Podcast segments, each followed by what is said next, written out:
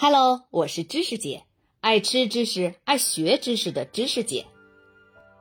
英国女孩与中华美食之味道之本四。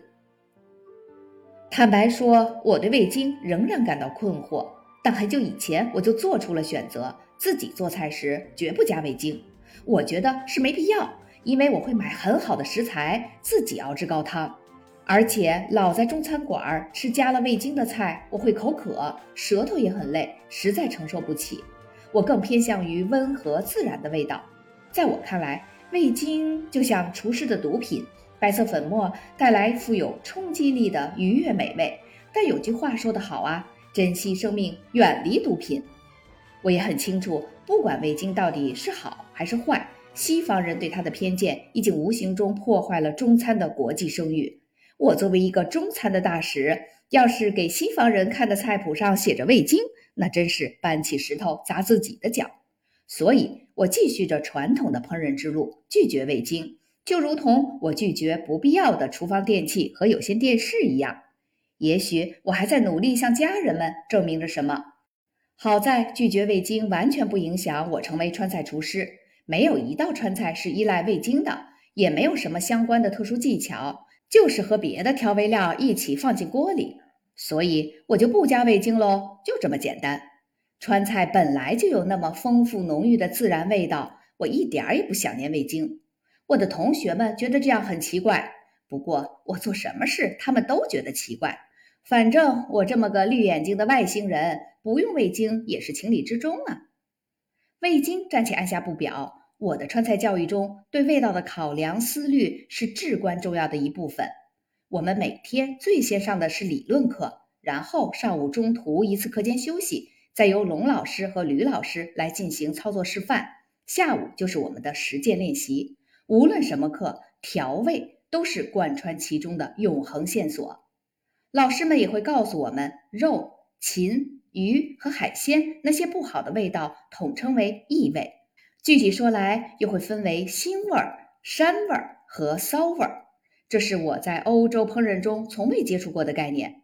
我和同学们这些菜鸟厨师必须学会调节或消除这些异味儿，提出这背后的鲜味儿。所以，我们会把食材焯水，或者用盐、料酒、葱、姜来腌，并处理干净肉禽上渗出的血水。异味特别重的食材，比如牛羊肉、黄鳝和内脏，我们就用大量的料酒，偶尔也会用白酒和调味料来处理。起锅的时候还要加一点点香菜。这样的技艺在中国已经传承了数千年。公元前十六世纪的烹饪鼻祖伊尹就曾告诫过：有些食材里面有腥膻骚味儿，但如果处理得当，就能非常美味。当然，这些也不是川菜独有，而是中国所有的地方菜系共同的基本原理。四川厨师要学习的最基本技艺是调味，这也是川菜中最有乐趣的部分。不管是中国的外地人还是外国人，都会简单的把川菜的味道形容为麻辣，这实在是以偏概全了。真正让川菜独一无二的，就是调味的艺术。川菜大厨十分擅长组合多种基本味。创造出勾人魂魄的复合味。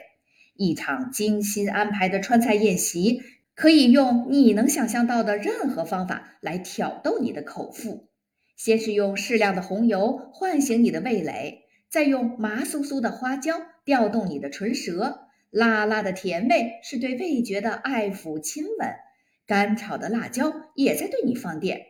酸甜味又使你得到安抚。再来一口滋补的浓汤，整个精神都舒缓下来，真是过山车般惊险刺激的体验啊！川厨中的复合味实在是庞杂精深、变化多端。塞缪尔·约翰逊的话稍微改改，放在这里极为恰当：厌倦了川菜，就等于厌倦了生活。塞缪尔·约翰逊是18世纪的著名英国作家，他曾说过。When a man is tired of London, he is tired of life。就是厌倦了伦敦，就等于厌倦了生活。如果您喜欢这个专辑，请您帮忙投出月票，并在节目下方长按点赞按钮，谢谢。